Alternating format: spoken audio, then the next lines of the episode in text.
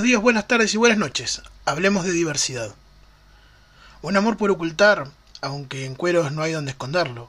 Lo disfrazan de amistad cuando sale a pasear por la ciudad. Una opina que aquello no está bien. La otra opina que qué se le va a hacer. Y lo que opinen los demás está de más. De pronto un día pasaste de pensar qué pensarían si lo supieran tu mujer, tus hijos, tu portera y te fuiste a la calle, con tus tacones y bolso, y Felipe el Hermoso por el talle. Desde que te pintas la boca, en vez de llamarte don Juan, te llamamos Juana la Loca.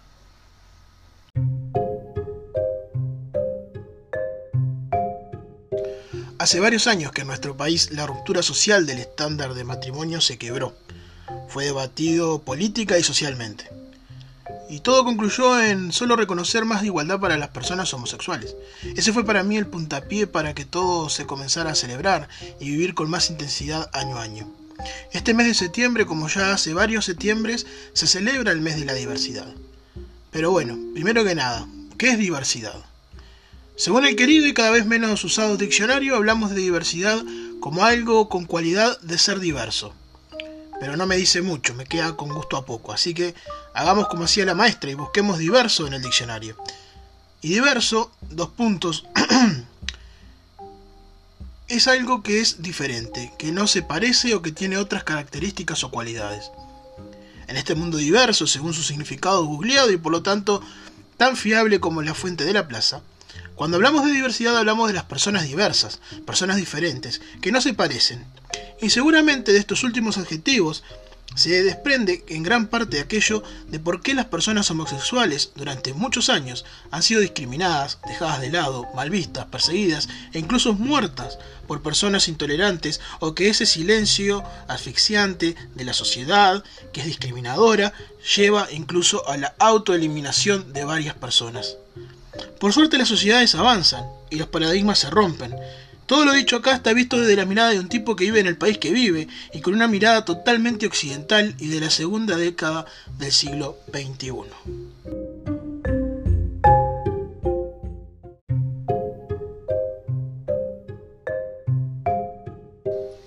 Vayamos quizás unos años para atrás, no sé, unos 25 años atrás, a mediados de los 90, donde ser homosexual dejó de ser aquello rupturista de fines de 70 y de los 80, eh, donde era visto solo para famosos, para músicos, no sé, algo así como para ese mundo artístico, ¿no? Y pasamos a aquello de salir del closet. Eran los 90, se acercaba el cambio de siglo y el milenio, el fervor por lo nuevo y la liberación en varios ámbitos pero aún la sociedad no estaba pronta para aceptar que anduvieran jóvenes del mismo sexo de la mano por las calles. Y menos aún, ver a su vecino de toda la vida poder salir y decir que era pareja con fulano. Y pongo en énfasis en el gay, en ese hombre que quería decir que le gustaba Juan y no Juana. Por una cuestión también de que la presión social hacia esas personas era aún mayor, y lo hablo totalmente desde mi subjetividad, que era lo que veía y lo que recuerdo. Y por supuesto, sí, había lesbianas, y eso es obvio, pero estaban muy relegadas en ese mundo homosexual, ¿no? Y ni que hablar, pensar que alguien podía ser, no sé, bisexual ya era totalmente transgresor, me pasaba a mí en mi adolescencia, ya ver a alguien gay era demasiado, quizás no era lo normal, entre comillas, y si alguien venía y te decía soy bisexual ya era totalmente algo distinto, ¿no? Pero bueno, la novedad pasaba por aquello, por aquel hombre que decía soy gay. Y de cierta manera había como eso de ser cool dentro de ese mundo y al igual que la sociedad patriarcal, las mujeres estaban bastante relegadas aún con esa bandera de poder decir más abiertamente su sexualidad, ¿no? Y hace poco recuerdo haber escuchado una nota sobre alguien que decía que era común entre aquellas familias de buen pasar económico mandar a sus hijos gay al exterior. El miedo a la condena social por aquello era terrible que el hijo de fulana y de Mengano sea gay era mal visto como si hubiese nacido con alguna dificultad física o mental incluso, ¿no? Una locura. Y estamos hablando de hace apenas unos años atrás. No tan lejos en el tiempo, ¿verdad? Y tampoco, y creo que es una crítica que tengo hacia esto del mundo multicolor, de la bandera multicolor, no es lo mismo haber nacido gay, lesbiana, bisexual, transexual o cualquiera de las variantes de género en la clase media, media alta y alta, a nacer en un lugar de contexto, como no es lo mismo poder decir abiertamente lo que uno siente que es el Montevideo, ¿no? una ciudad muy cosmopolita, donde la sociedad corre a otro tiempo, que es una capital y del, país, pero tampoco no es lo mismo decirlo ahí que venir y decirlo en la capital de un departamento, y menos aún en un pueblo en el medio del campo del interior profundo. Este debate lo tuve en la cabeza cuando me hice un clic hace un tiempo con el tema de la ley trans. Un mundo al que tenía no tan presente. Hasta que una amiga me contó que su hija no se sentía como lo que ella era, sino que se sentía y percibía como él. Me contó de lo que sufría por la discriminación que había hacia su hijo, sobre todo en el mundo adulto. Y pero nada que ver con la gurizada. La gurizada de la misma edad que, él tenía más que asimilado. Los guachos en eso lo llevan una enorme ventaja. Recuerdo una, anécdota de una vez que ya se había dejado el liceo, ¿no? Pero tuve que ir, no me acuerdo, por algo de mi hermano al liceo. Y entrar a la puerta del liceo y ver dos chiquilinas besándose, me generó, no sé si la palabra sería un choque, pero sí me generó como diciendo, vos, yo salí de acá hace menos de seis años era impensable ver una pareja de muchachas dándose un beso en la puerta del liceo. Era impensable. Y hoy en día lo veo porque las generaciones avanzaron en poco tiempo muchísimo. Lo cual me alegra enormemente. ¿No? Enormemente. Pero bueno, volviendo a lo que venía diciéndoles, eh, hablando un poco todo eso de la ley trans, las personas trans aún hoy dan una batalla por su condición. Estamos hablando que hay mucha discriminación. Y lo que costó esa, ley trans fue enorme. Me, llevó a pelearme, como ustedes saben, soy un tipo de política. En mi misma agrupación había gente que se me reía en la cara. De cómo iba a defender esa causa, de cómo podía llegar a defender a, distintas... Yo me podría pensar, vos, los grones, ¿no? Los negros en América, en, Norteamérica, me, ponía ese ejemplo porque acá no se vive tanto, pero seguramente también lo vivimos, pues no está tan escrito en, la, en los libros de historia, me parece, o tan difundido al menos. Eso de la segregación, yo por un momento digo, vos, esta gente la estamos segregando, le estamos dando la, la imposibilidad de que puedan acceder a un laburo. Porque no me gusta ver a una mujer que parezca varón y a un varón que parezca mujer.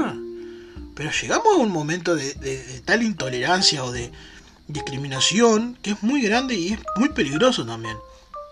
¿No? Pero bueno, justamente por esa batalla, aquello de la peluca y vestirse como lo que uno quería hacer muchas veces es visto como un ancla, ¿no? Por estas personas, es lo que hablábamos recién, ¿no? Y muchas personas trans terminan siendo empujadas hacia la prostitución, que era una de las cosas que se discutía mucho en la ley.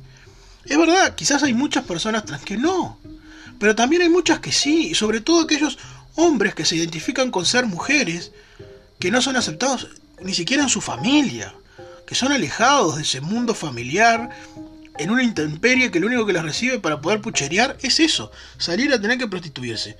Ojo, pero también es verdad, pasa y pasa no solamente con las personas trans, pasa con las mujeres, pasa con los varones, sobre todo con las mujeres más jóvenes hay todo un tema y también, ojo que también es algo que estoy viendo mucho ahora con las nuevas tecnologías, ¿no? Con lo que es Instagram, por ejemplo, la cantidad de gurises este, que son gays o vienen asimilando, lo dicen, pero sobre todo que son muy jóvenes, estamos hablando entre 15 y 16 años, que de cierta manera muestran eh, como si fuese un mercado eh, en Instagram. Lo veo, también lo, lo veo en las gurisas muchas veces ese, ese tema, ¿no? El hecho de te pongo mejores amigos y te mando fotos de esto, fotos de aquello.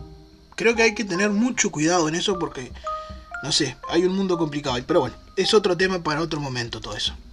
Así que como dije antes, la sociedad avanza y las minorías avanzan con ella, ¿no? Y son muchas veces las que empujan para que se abra camino reivindicando lo más importante, que son los derechos. Y según nuestra constitución todos somos iguales ante la ley. Pero no siempre sucede, que todos tenemos las mismas posibilidades de acceso a esos derechos. Por ello es necesario promover y crear esas leyes, ¿no? Que así lo garanticen. Y no es quitar derechos a nadie, eso volviendo un poco a la ley trans, me pasó mucho, que había que no, que todos somos iguales ante la ley, que no hay que quitar derechos a nosotros, que nos sacan del derecho de laburar.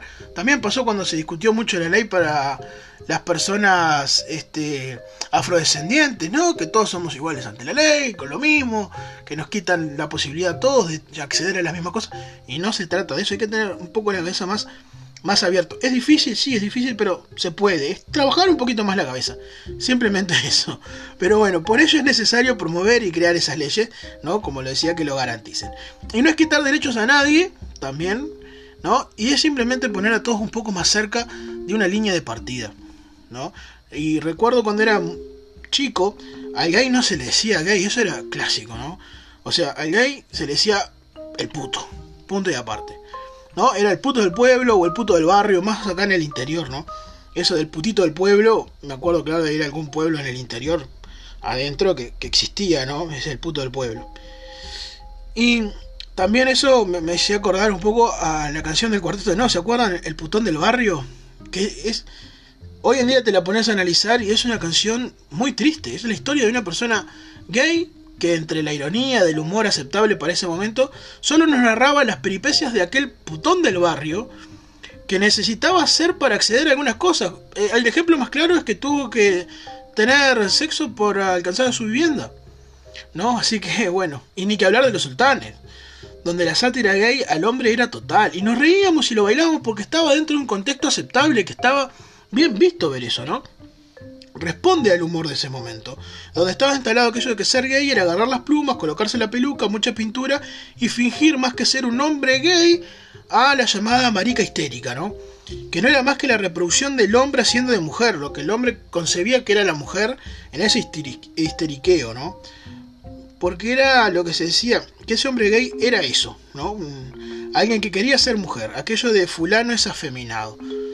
Pero ojo, también muchos homosexuales desde ese lugar, quizás algo burlesco sí, de lo que es ser homosexual, ganaban lugar, ganaban espacios, donde poder contar lo que les pasaba cuando aquella pintura, cuando aquellas plumas y la peluca de colores no estaba.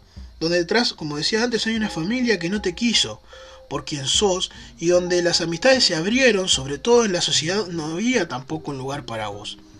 Y en lo personal, la primera persona que a mí me hizo ver de cierta manera distinta las cosas, ¿no? Porque es verdad, uno de Gurí consumía mucha televisión argentina sobre todo, este, fue Fernando Peña.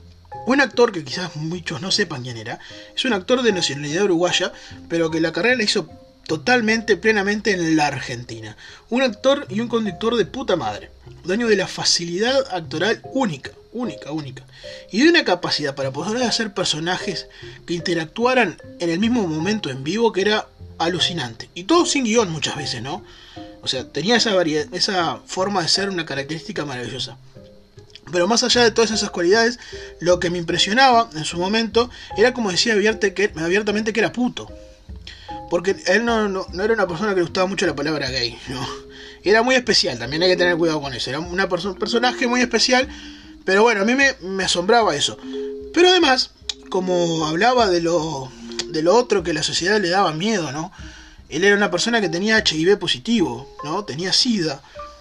Y que es una enfermedad que por suerte hoy, yo que sé, hay maneras que garantizan un poco extender más la vida, ¿no? Y no se habla tanto como en aquella época. Recuerdo escuchar, uno siempre escuchaba cuando iba empezaba a ir a, sus primeros viajes al Chui de vacaciones, por ejemplo, cuidado que te inyectan sida con las jeringas, este, porque andan los putos que te quieren contagiar el sida. Eso se decía, ¿no? O sea, una una, una forma de discriminar tan horrible, pero ta, yo qué sé, como siempre digo, hay que analizarlo todo en su contexto histórico. En ese momento no, no, no lo percibís quizás de esa manera, ¿no? Este, pero bueno, como lo digo, era capaz que en su momento, al igual que las ratas, eran vistas las personas portadoras de este virus, ¿no? Esa cuestión de, como se le decía antes, ¿no? La fiebre rosa. Y no era fácil tampoco para aquellas personas ser homosexuales. Y con esto no quiero decir que hoy no lo sea. Sí, no. Hoy lo que tenemos es más libertad. Y digo que tenemos porque personalmente siento parte de esa causa, de, esta, de este movimiento, me siento parte de ello, ¿no? Y siempre lo aceptable que podía haber personas que sintieran atracción por personas de su mismo sexo. Y también lo digo porque vivo aquí en Uruguay, un país laico donde las leyes han ido acompañando los cambios, hay países que aún no, donde la sociedad no está lista, donde todavía hay una fuerte liga entre lo religioso y el Estado. En este país donde las parejas del mismo sexo se pueden casar, donde se garantizan derechos y obligaciones, al igual que el matrimonio entre un hombre y una mujer, nada fuera de lo común, y donde las marchas de la diversidad año a año son más multitudinarias, donde se acepta cada vez a aquel y aquella diferente, no por ser distinto, sino por lo segundo que decía aquella definición que leíamos al principio, ¿no? Aceptamos lo diferente por las capacidades y las cualidades que tiene, es hacia donde tenemos que apostar. Yo no quiero saber aceptar a alguien porque fue es gay y le gusta fulano o mengana. No, no, yo te acepto a vos porque sos una gran persona o porque tenés una capacidad bárbara para, no sé, destornillar la mesa de, del escritorio donde estoy apoyado ahora. No sé, por lo que sea. No, pero por eso te acepto. Y, y es ahí que se encuentran todas esas variedades, esas cosas distintas, lo cual nos hace únicos a cada uno y, es por lo que nos tenemos que, ir reconociendo, ¿no? Y bueno, seguramente estás escuchando esto y dijiste, lo beso de bata habla de esto para quedar bien con la comunidad LGTB. Y porque es el mes de la diversidad y le hace propaganda y todo eso, ¿no? En la mar en coche. Pero bueno, sí, en ciertos puntos sí, es obviamente que es por eso, porque reivindico sus derechos y comparto lo que ellos, en gran parte comparto, sí, lo que ellos están, y ellas, y ellas, este, están promoviendo constantemente, ¿no? Pero este, creo que en sí el más del 80% de todo esto viene por dos cosas, ¿no? Dos cosas me motivaron a, hacer un poco esta columna, este episodio. La primera fue por una conversación que tuve con una niña hace como 3 o 4 meses que me dijo que ella iba a ser lesbiana, ¿no? O sea, lo tenía muy decidido. Porque siempre le gustaron las niñas, fue así, me lo dijo así de una, sin anestesia. Y como fue mi reacción interna es lo que me asombró. Todavía no estaba preparado para que una niña venga y me lo diga. Como creo que tampoco estoy aún muy preparado para que venga, no sé, un sobrino y me lo diga. Porque también soy hijo de una época donde nos resulta algo chocante. Ojo, no todo. Yo siempre lo dije cuando en su momento le dije a mi vieja que iba a empezar el camino del sacerdocio. Yo creo que para mi madre hubiese sido más fácil digerir que yo era gay a que me iba a ir de cura. Porque creo que la sociedad incluso no estaba, no está preparada para esa decisión. Y sí estaba más preparada para poder aceptar que su hijo sea gay. O, lo que fuese, ¿no? Pero más allá del chiste, creo que a mí me, chocó un poco porque me lo dijera tan abiertamente. Y creo que todo eso se da también por una cuestión de esta libertad que tenemos. Que hoy los gurises lo perciben y pueden decir lo que sienten y que un niño y una niña de 11 años lo pueda decir que, que le atrae a una persona de su mismo sexo sin miedo a ocultarlo o de que del que dirán, es maravilloso, es hermoso y lo tenemos que empezar a aceptar a eso también. ¿no? Es ese, siguiente fal, eh, ese siguiente paso que tenemos que dar. Que un gurí, una gurisa el día de mañana te va a venir abiertamente y te va a decir en qué género está buscando para sentirse más cómodo y para ver de dónde va a construir su vida. Y eso no quiere decir que sea bueno o malo, o más bueno o más malo que otros. Al contrario, nos tiene que dar alegría saber que los gurises pueden expresarse de esa manera y que van a disfrutar su camino como ellos quieran. Tenemos que ser capaces de darles herramientas, de darle la mano, de abrazar en esas instancias todos, fundamentalmente la familia, pero si no está la familia, tienen que estar los amigos, si no están los amigos, tiene que haber otras personas donde esa niña y ese niño encuentren un espacio donde ir y sentirse parte de la sociedad, no sentirse que hay una sociedad que los excluye. Eso me parece fundamental. Y bueno, y lo segundo, sobre todo esto, eh, que me motivó a este episodio, es por dos canciones que, escuché justo al azar en YouTube, me salieron casi que seguidas, ¿no? Una es del queridísimo maestro Joaquín Sabina, quien me conocen saben que adoro, ¿no? Que es Juana la Loca, que es uno de los, de los versos que leí al principio de, este episodio, ¿no? Y que hay que entender que esa es una canción de su época, por supuesto, pero que ponía justamente en el tapete el tema de lo que hablábamos antes, de ese hombre gay que un día decide dejar esos prejuicios y animarse a la peluca y a los tacones, a salir a la calle y decir soy esto. ¿no? Y el otro que creo que es todavía más chocante para la época y que no se percibe hoy en día tanto, pero que es maravilloso también, es Mujer contra Mujer de Mecano. Es también un tremendo tema que para su momento yo creo que debe haber sido motivo de más de una discusión en alguna en alguna mesa y ni que hablar en alguna discográfica y ni que hablar en canales de televisión. Así que bueno, para ir cerrando, esto que no es más que una pequeña reflexión que comparto con, con, ustedes, con algunas opiniones de cómo lo he vivido y cómo he visto este tema, donde seguramente habrá quienes estén a favor y en contra. Aquellos que les guste y que no les guste, aquellos que les encante y que no les encante esto, ¿no? Que me van a criticar o que me van a aplaudir, eso no, no es lo de menos. Y ojo, que tampoco quiero con esto acercarme a aquello de lo políticamente correcto, ¿no? Eso de que con este tema no se pueden hacer chistes, eso no es la idea, al contrario, soy bastante crítico con todo eso de lo políticamente correcto y esa casa de brujas que hoy en día con la moda de la cancelación. Pero bueno, eso será tema para otro momento que hay para cortar para rato. Lo sí, lo importante es que podamos continuar celebrando que como individuos podemos elegir de qué manera querer, querer amar a otra persona. Sin poner, eso sí, como vara nuestra propia percepción del amar para que otro ame de igual manera a nosotros. Eso es lo que tenemos que empezar a cambiar, según lo que yo creo, ¿no? Pero bueno, en fin, todo se resume a ser un poco más libres a la hora de amar. Amigos y amigas, esto ha sido Fuimos por Lana, será hasta la próxima, muchísimas gracias por escucharme. Y recuerden que pueden enterarse de todas las novedades en nuestras redes sociales, allí buscan Fuimos por Lana y encontrarán este y los demás episodios.